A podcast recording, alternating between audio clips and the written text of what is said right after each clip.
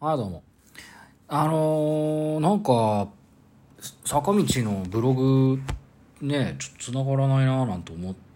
て、で、頑張ってなんとか繋がおう。なんかあったのかなと思ってね。で、ヤフーニュースとか見ても別になんか事件が起きてるわけでもなくて、なんでこんな繋がんないんだろうなと思ってたらですね、ようやく繋がったらですね、あれでしたね。あの、小林優衣がブログを更新してたみたいで、うん、元気そうなの。まあ明日ね、一応、まあ発売自体は、ああれですかね、水曜日ってなってますけど、店頭に並ぶのは明日になるんでね、まあそういう流れ玉のところで、プロモーションというかまあね、ブログを書いたんでしょうけど、あ小坂は元気でしょうか。まあね。まあ今日もね、あのそれ昨日の夜なんかはね、あのヤクルト、阪神戦ね、阪神ヤクルト、まあ見て、でその後、第2クォーターまでニューヨークジェッツ対アトランタ・ファルコンズのロンドンゲームを、まあ見て、まあ結果はまあネタバレなんで言わないですけどね。まあその後っていうかまあ、いろんなことやりながら合間で、えータンパベイ対マイアミの試合と、それからサンフランシスコ対アリゾナの試合と、もう、なんでもこの、結局3試合頑張って見たんですけど、もうこんだけ見ると、ちょっとこう、集中力がなくなるから、なんか一長一短ですね。ああ、もうなんか疲れちゃったなっていうのと。あとあの、今日ね、あの、暑かったんですよね。でも多分今日から明日、っていうかもう明日は雨ちょっと降るみたいだし、今日が最後の、まあ、暑さなのかななんて思ったりするんですけどね。あの、10月とかね、秋のこのタイミングで夏みたいに暑くなるっていうのを日本では小春日和って言うんですけど、あの、アメリカっていうか、まあ、欧米なのかな？わかんない。どこなんだろう。海外ではこういう日のことをインディアンサマーっていう言い方をするんですよね。まあ、インディアンサマーって今ダメなのかな？ね。クリブランドだって解明するし、ワシントンだって解明するような時代だから、インディアンサマーっていう言い方ももうしないのかな？どうなんだろうね。ガーディアンサマーっていうのは言わないよね。多分ね。まあ、なわけないんですけど。で、インディアンサマーって言われるとね、ちょっと思い出しちゃうというかね、実は私結構ね、あのー、折に触れて聞いてるんですけど、あのー、皆さん覚えてますかね？あのー、2009年に、えー、デビューをしたですね、えー、アイドルグループがいまして、2009年、えー、にデビュー、4月4日に、まあ今ちょっとウィキペディア見ながら喋ってますけど、デビューしたですね、トマトゥンパインっていうね、え、アイドルグループがおりまして、2012年まで活動してて、これね、あのね、未だに結構実は好きで、うん、なんていうんですかね、人が、誰が何と言おうと、このアイドルグループの楽曲が好きなんだっていう、それに尽きるんですけどね。まあ、あの、これ知ったのが2010、何年だあれ ?2012 年だよね。多分解散する最後ぐらいの年に、あの、PS4U っていう曲が出て、で、ライブ、これ、いつやったんだっけな？解散、いつ解散したんだっけな？これ、ジングルガール上位時代、あ、2012年12月29日のあのライブで解散したんですけど、この、えっ、ー、と、時かな？あの、私ちょうどオーストラリアに行ってて、で、オーストラリアのなあの冬って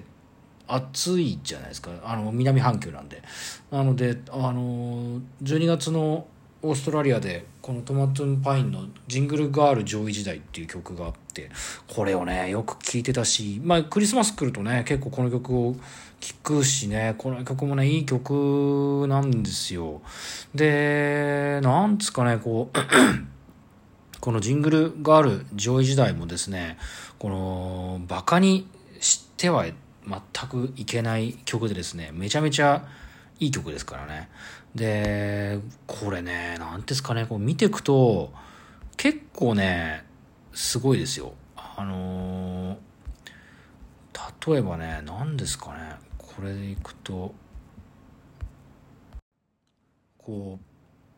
例えば、ジングルガール上位時代の、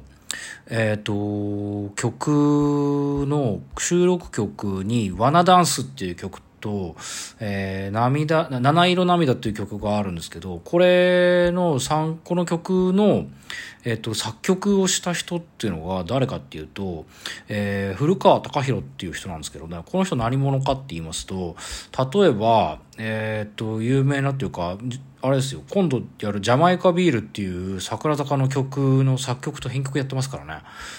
いや、だからこんな人ばっかなんですよ、実は。例えばその PS4U っていうその唯一のね、あ、唯一じゃない、2枚目、2枚しかトマトゥンパインってアルバム出してないんですけど、このトマトゥンパインの足がさっき言ってた、あ、まあそっか、オリジナルアルバムとしてはまあ1枚しか出てないんですけど、この一番、1枚目の PS4U っていう1枚しか出てない、この伝説的な、個人的には大好きなアルバムの、えー、例えばですね、さっき言った10月のインディアンという曲の編曲っていうのを誰がやってるかっていうと野村陽一郎っていう人なんですですけど、まあ、これも全部ウィキペディア見ながらやってるんですけどこの人は例えば何した人かっていうとえー、っと桜坂46の「ブルームーンキス」の作曲と編曲やってますからね。それから日向坂46の「キュン」作曲編曲。ドレミソラシド作曲編曲。それから本当の時間の作曲編曲。それからママのドレスの作曲と編曲。それから世界にはサンキューが溢れてるの作曲と編曲をやってるのが、この野村洋一郎さんなんですね。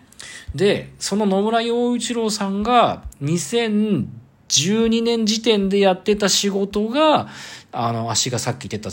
トマトンパインの好きな10月のインディアンっていう曲の編曲なんですよね。だから、まあ、なんていうのかな、こう、好きなものがブレてないっていう自分のなんかがこう嬉しいやら何とも言えないやらあトマトンパイもね解散しちゃったからちょっと寂しいっちゃ寂しいんですけどまあこういうことってあるよねだからやっぱりねこの